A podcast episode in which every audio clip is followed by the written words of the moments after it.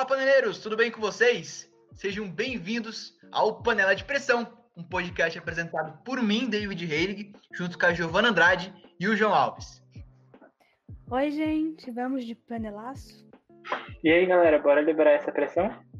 Bom, como a gente falou, a pressão estética e seus padrões desencadeiam o estresse e outros problemas por consequência, transtorno alimentar, baixa autoestima. A dúvida que fica é: se a pressão estética é tão maléfica para a sociedade, por que isso ainda existe?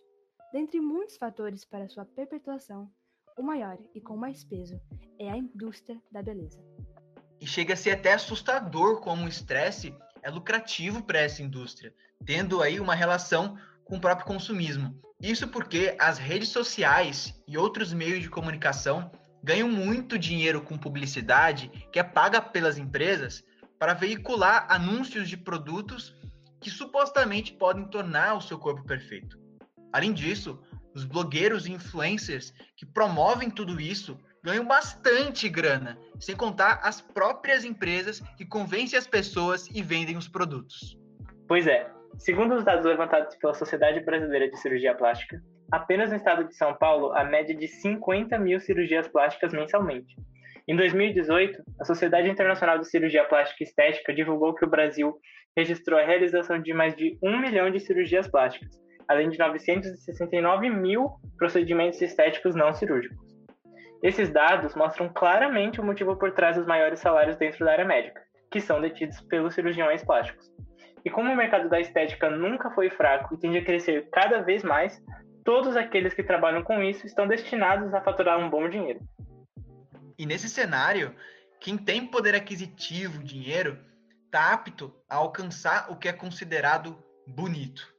Dessa maneira, ter dinheiro também é uma estética valorizada, já que é possível arcar com o luxo dos produtos de marca e todos os procedimentos estéticos. E como fica as classes mais baixas? Para chegar ao ideal de perfeição, essas pessoas se submetem a procedimentos baratos e duvidosos, o que os coloca em perigo de vida.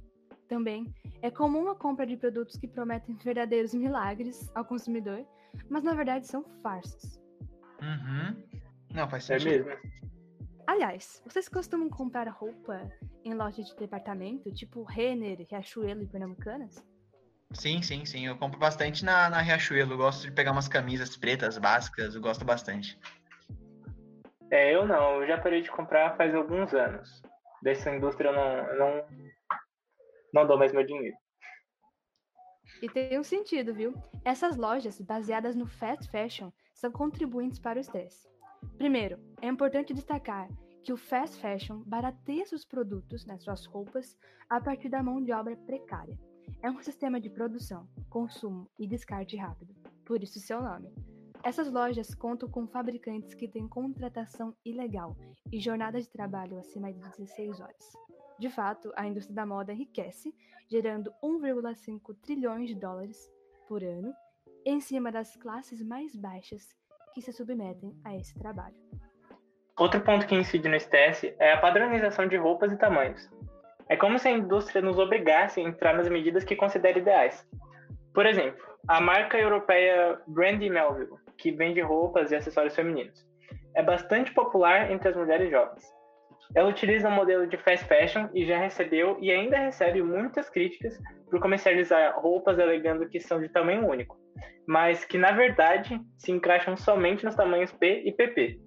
O fato de ser uma marca que ganhou bastante destaque fez com que muitas meninas que possuíam tamanhos maiores ficassem inseguras sobre seus corpos, achando que estavam acima do peso.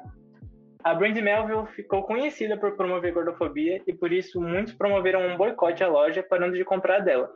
Mas mesmo assim ela continua crescendo cada vez mais, por vender exatamente aquilo que o padrão exalta.